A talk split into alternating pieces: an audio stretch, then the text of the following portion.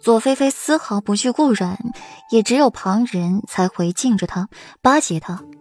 可他左菲菲可不会如此，一个贱人凭什么值得自己去巴结？顾然懒得理他，自己坐下饮茶，心里却在暗自思忖：左菲菲的话是不是太多了，需要剪了舌头？顾四，你不说话就是默认了。左菲菲得意笑起，还没得意到一半，就被一声凉薄之音打断了。默认？默认什么？裴玉从门外进来，冷着一张脸。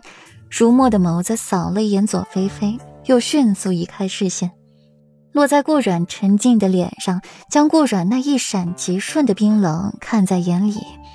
裴裴世子，左菲菲见裴玉来，犹如惊弓之鸟，脸色唰的一下就白了，讪讪的喊着：“裴世子，家妹冒犯了裴世子与顾小姐，还请裴世子责罚，无需留情。”左长安扶一礼，早知裴玉来了，才不出言阻止左菲菲。这英雄救美的机会，还是莫要与裴玉相争。左菲菲闻言，狠狠地瞪了左长安一眼：“可恶，居然给我使绊子！”裴世子，没有的事，莫要听长姐胡说。臣女所言句句属实，何来冒犯之说？左菲菲两只眼睛死命瞪着左长安，拒死不认账。他说的都是事实。顾然本来就是一个狐狸精，难道还不许人说吗？本世子手还没有那么长，管起一个青楼女子生的女儿来，本世子嫌脏，还是有劳公主将左二小姐领回去，让左世子好生管教。裴玉冷笑一声，真当他刚才在外面什么都没听到。左长安笑着应下，也想到以左菲菲的身份，还不配裴玉亲自出手替人管教女儿。再看看裴玉，一双眼睛都粘在顾阮身上。即便左长安还有诸多话要说，却还是极有眼力见的，带着左菲菲走了。话说的那么难听，你也听得下去？裴玉理了理衣袍，坐在顾阮柔软的贵妃榻上，向他招手示意他过来。心满意足的把顾阮抱入怀，眼睛盯着顾阮的小腹看。不过，他有句话该是说对才是。什么话？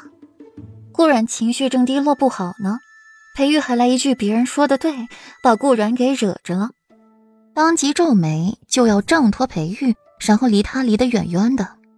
奈何裴玉力气大的紧，顾阮挣脱不开，索性就那么靠着他。他说：“软软的肚子里，也该有孩子才是。”裴玉温热的气息呼在顾软的颈窝里，惹得顾软浑身战栗。听裴玉这么说，顾软手也无意识的附在自己的肚子上，冷漠的脸柔和了一些，仿佛也在期待。随即，顾软又嘲讽的勾起唇瓣，讽了一眼裴玉，竟说些让裴玉暴走的话来。裴世子。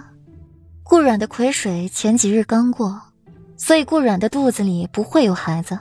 世子爷也别多想了，命如此。裴玉眼眸一紧，这丫头是在拐着弯的骂自己那方面不行了。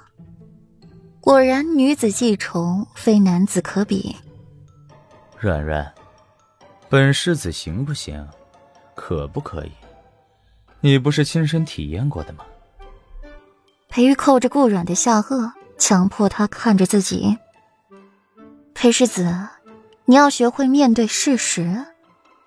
顾软也是不惧，他所言句句属实。见裴玉又发怒的迹象，顾阮心口也是一紧，双手环住裴玉的脖子，对准他的唇吻上。三十六计，美人计最为靠谱。裴玉先是一愣，没想到小美人儿竟如此主动。随即眸色又狠狠一沉，夺回主动权。顾阮这里暖意浓浓，林元就有些萧条了。顾莲拿这只耳环发呆，思绪都在这只耳环上。这是顾阮送给自己的礼物，自己十分喜欢，日日戴着。可前日一早醒来便丢了一只，找遍了陵园也不见踪影。突然被人从身后抱住，顾莲先是惊了一下，又一股熟悉的龙涎香传入鼻尖，顾莲安下心来，侧过眸，看见长孙允那张绝世的面容，脸上染上粉红，娇媚道：“殿下。”